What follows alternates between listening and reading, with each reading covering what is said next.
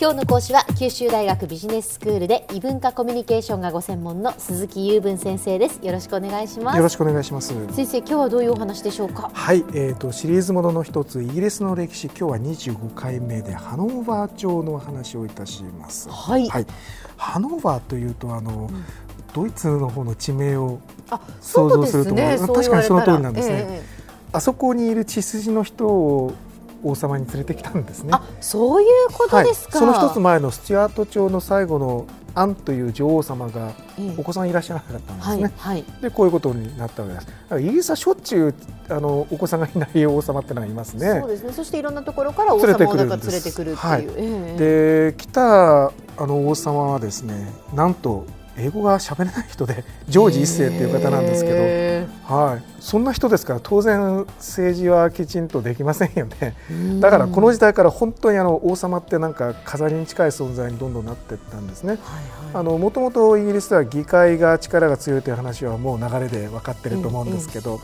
それがいよいよあのもう形式上もなかなか王様の出る幕がなくなってきつつあるっていう感じになってきたんですね。でそれとそのいわゆる国力をつけて大英帝国時代を築いて植民地だ貿易だとかっていう話になってきたものですから、はい、まあなんて言うんだろうビジネスの方々とかね、うん、いうのがもしかしたら世の中に出てくる時代になってきたと、うん、で貴族はまあ出てきてもいいけど そのうちどうせポシャるからねっていうような時代になんとなくなってきたんじゃないかなと思います。ちなみに先生その、このハノーバー朝というと大体まあ何年ぐらいか、はい、18世紀前半ですね。1700年代前半という形です。はい。まあ近代ですよね。そうですね。はい、はい、で有名な話ですがちょっと横にそれますがこのジョージ一世に仕えてた有名な音楽家の方が、はい、イギリスにやってきて、えー、イギリスに帰化してるんですよね。はい、誰でしょう？水上の音楽とかっていうやつですけども。ヘンデルですね。ヘンデルですね、はい、はい、あのヘンデルとグレーテルのヘンデルじゃありませんのでよろしくお願いします。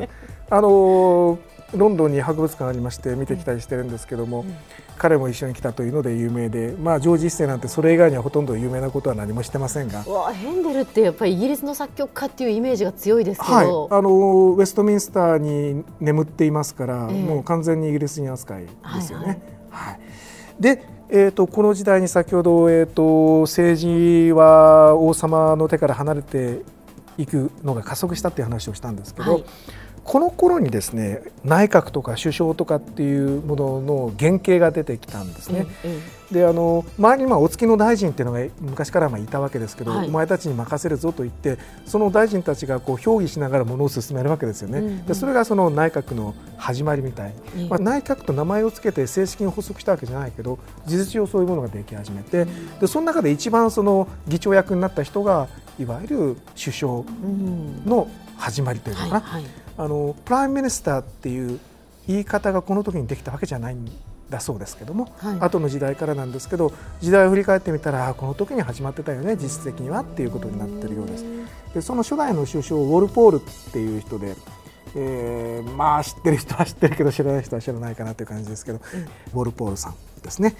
でこの時代あの党派としてはあの以前にも出てきましたトーリー党と保育党というのがありまして、えーと、議会に味方をする度合いが強いのがホイッグ党で、えー、これがそのウォルポールのバックグラウンドです。で王様の方に寄ってるのがトーリー党です。でもう一つ非常にあの大きく違うのはですねカトリックの王様が大いにつこうとするとまあ、なかなか抵抗がいろいろあちこちからあったわけなんですけども、はいはい、カトリックでもいいじゃんと言ったのがトーリーと王権側、うん、えつまり王様たちのことはあまりこっちが口を出さないようにしようねっていう王様よりの姿勢なんですよ。ところが保育とはカトリックの王様は嫌だねと。これは議会に味方をして王様がいい加減なことしたらだめですよっていう立場なわけなんですね。でどちらもあの保育ともトーリーとも名前はですねあの純粋な英語以外の言語で非常にあの悪い人の イメージですならず者とか謀反者とかねなんかそういうお互いに付き合ったあだ名がそのままなんか通称として通るようになっちゃったんですね。嫌ですよね。そうですね。ね日本で謀反党とならず党だったら嫌ですね。嫌ですよね。なんかねでも英語だとなんか許されちゃうところがあってあの得ですね英語はね。はい、でいずれにしてもあのこの時代は政治もこういう形になってきたし、はい、そしてあのイングランド銀行ができたりしてですね、ええ、まあ、いわゆる資本主義があの回転を始めたぞっていう時代なわけなんですね。イングランド銀行っていうと今では国営ですけども、はい、国営になったのは20世紀になってからで最初は全くの民間会社だったんですね。そうなんですか日本でももしかしたらそうだったのかもしれないけどそこが出すその銀行券っていうやつがあるわけで、あの当時はイングランド銀行以外にもそういう銀行券発行してたところがあるわけなんですね。それがお互いに競合してたわけですよ。お札ってよく見ると銀行券って書いあのありますよね。はいはいはい、ですからあの本当のお金じゃないはずだったんですよね当初はね、あの手形みたいなもんだったわけなんですけど、そんなふうにしてまあ実際のお金でないものがこう流通し始めて経済が回るという形になったわけです。で当時ですねこれ前にも言ったかなバブルがあったんですよこの当時ね、はい、あのどんどんどんどんその企業に対する投資が過熱していってである時にそれがポシャって大損をした人たちが投資したお金が返ってこなくて大損した人がいるんですね。で政治家の中であこれはいきそうだっての分かった人が途中で引き上げるとかっていうそういうインサイダー取引みたいなことを、まあ、昔からやってるわけね。で私に言わせるとこの時代のことを今でも繰り返してるんだなという話になります。そしてあのハノーバー朝っていうのはですねこの後次の王朝にバトンタッチするまで結構短くて18世紀の前半だけなんですけども、18世紀の前半には2つ戦争がありまして、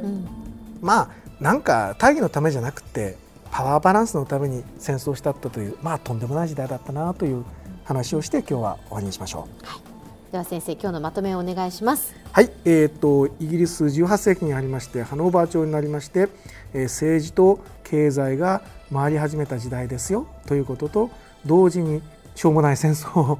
やりましたということですね。今日の講師は九州大学ビジネススクールで異文化コミュニケーションがご専門の鈴木雄文先生でした。どうもありがとうございました。さてビビックモーニングビジネススクールはブログからポッドキャストでもお聞きいただけます。ビビックモーニングビジネススクールで検索してください。お相手は小浜もとこでした